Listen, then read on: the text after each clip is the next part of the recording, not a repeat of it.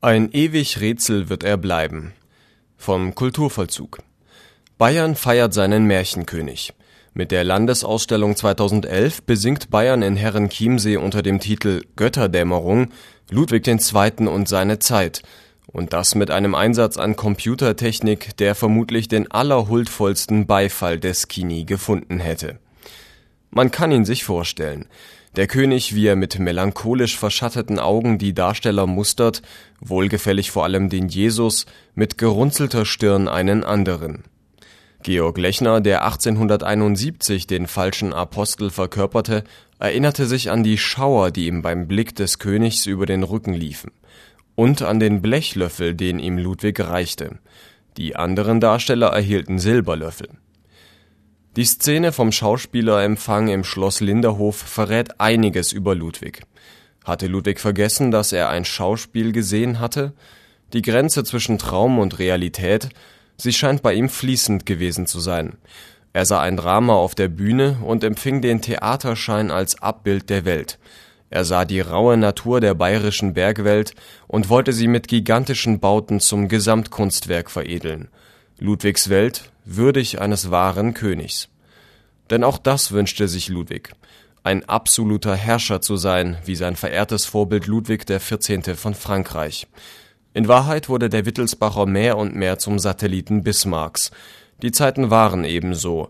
Mittlere Staaten wie Bayern kamen für Hauptrollen nicht mehr in Frage. Der Sieg über Frankreich hatte den Boden für die Reichsgründung in Versailles bereitet. Als Steigbügelhalter des neuen Kaisers aus Preußen musste ausgerechnet der Bayernkönig herhalten. Er weigerte sich nach Versailles zu reisen. Also diktierte Bismarck einen Brief, in dem der Wittelsbacher dem Hohenzollern die Kaiserkrone antragen sollte. Den Kaiserbrief zu unterzeichnen, widerstrebte Ludwig zutiefst.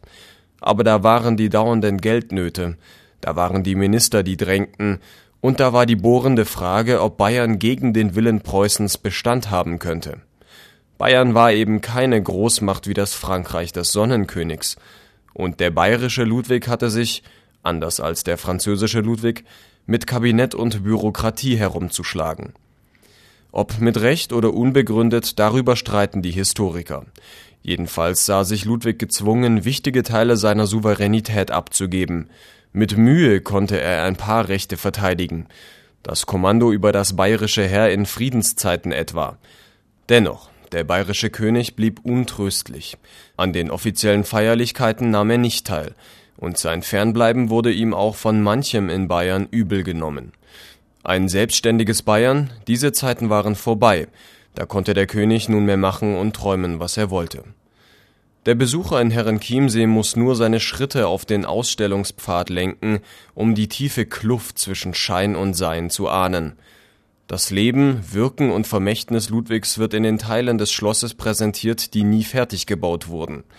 Gewaltig wie der Sonnenkönig in Versailles, prunkvoll wie kein anderer in seiner Zeit, wollte Ludwig auf der Chiemseeinsel Hof halten.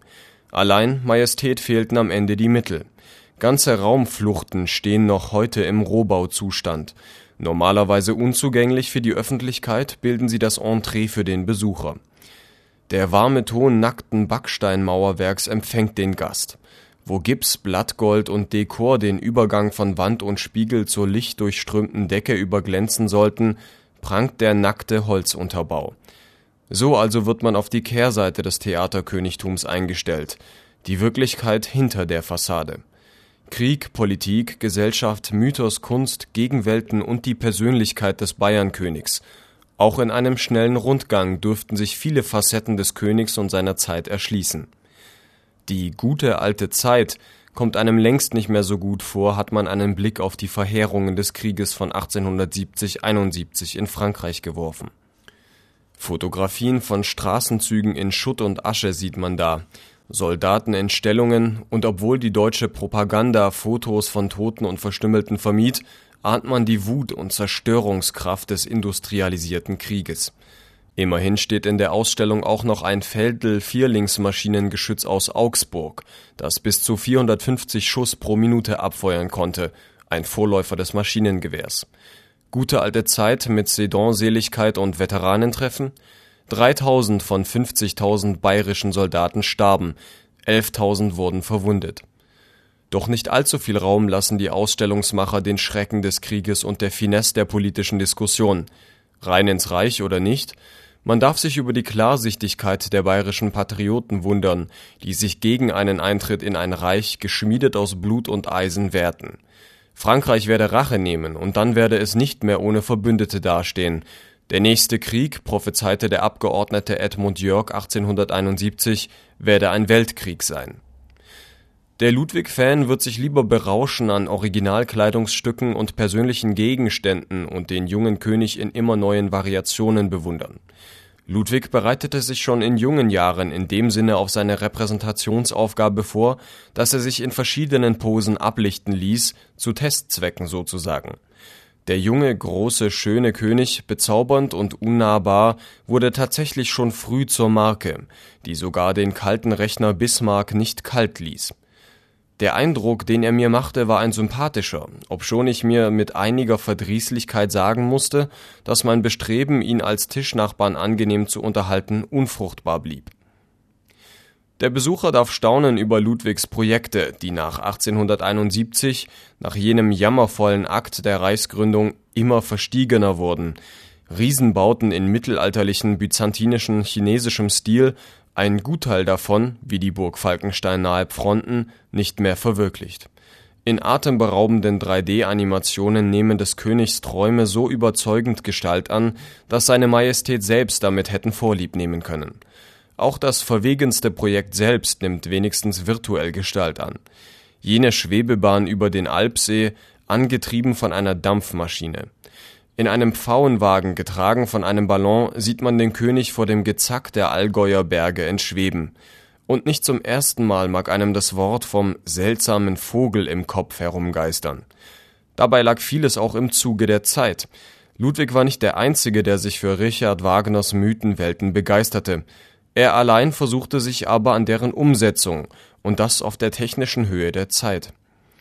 So gab das Pfauenflugprojekt und die offene Begeisterung des Königs für die Technik dem Haus der bayerischen Geschichte zwanglos die Gelegenheit, Wegmarken der bayerischen Industriegeschichte zu vermelden. Die Kühlmaschine des Karl von Linde, das erste Telefon in Bayern im Schloss Neuschwanstein, das erste Elektrizitätswerk für die Beleuchtung der Blauen Grotte im Linderhof, das Lokomobile, das die viele Tonnen schwere Kreuzigungstruppe, ein Geschenk des Königs, nach Oberammergau schleppte All das gehört ebenso zur bayerischen Wirklichkeit jener Zeit wie die Traumschlösser des Königs und die elementaren Nöte breiter Schichten. Dass sich der König der sozialen Probleme in Bayern durchaus nicht erfolglos annahm, dass er sich bemühte, seine Aufgaben, wenn auch weniger aus Neigung als vielmehr aus Pflichtbewusstsein nachzukommen, geht in der Mega-Ausstellung ein wenig unter. Stattdessen erfährt man in sehr interessanten Zeitungsausschnitten etwas von der zeitgenössischen Kritik an dem Monarchen. Die Vorwürfe, er berate sich mehr mit den Favoriten seines Hofstaats als mit Ministern und Abgeordneten, die Häme, mit der Ludwig etwa vom österreichischen Blättern als Pleitier und Don Quixote verspottet wurde, geben dem Bild des Märchenkönigs eine Tiefenschärfe, die seine Auferstehung zum Superstar Made in Bavaria umso erstaunlicher erscheinen lässt. Märchenwelt und Moderne, Rollenspiele und Selbstvermarktung, ein Leben in virtuellen Welten – der Menschenflüchtling Ludwig II. ist nicht nur einmal als erster postmoderner Star bezeichnet worden. Filme und Künstler verbreiteten sein Bild über die ganze Welt. Das Bild mal eines einsamen Unverstandenen, mal eines Traumtänzers, mal Kauz, mal Künstler, dessen bis heute ungeklärtes Ende im Starnberger See auch Skeptikern ein, zwei Zähren der Rührung abnötigt. Ein ewig Rätsel will ich bleiben, notierte der junge König einmal. Das ist ihm gelungen, wie die Landesausstellung eindrucksvoll beweist. Auch in Herrenchiemsee begegnet man eher dem Paradiesvogel als dem Politiker Ludwig. Auch 2011 bleibt man lieber an der schillernden Oberfläche, als in die Tiefe der Person und der Zeit einzutauchen. Den vielleicht aufschlussreichsten Satz der Schau kann man leicht übersehen, so erschlagen ist man nach all den Briefen, Fotos, Bauplänen.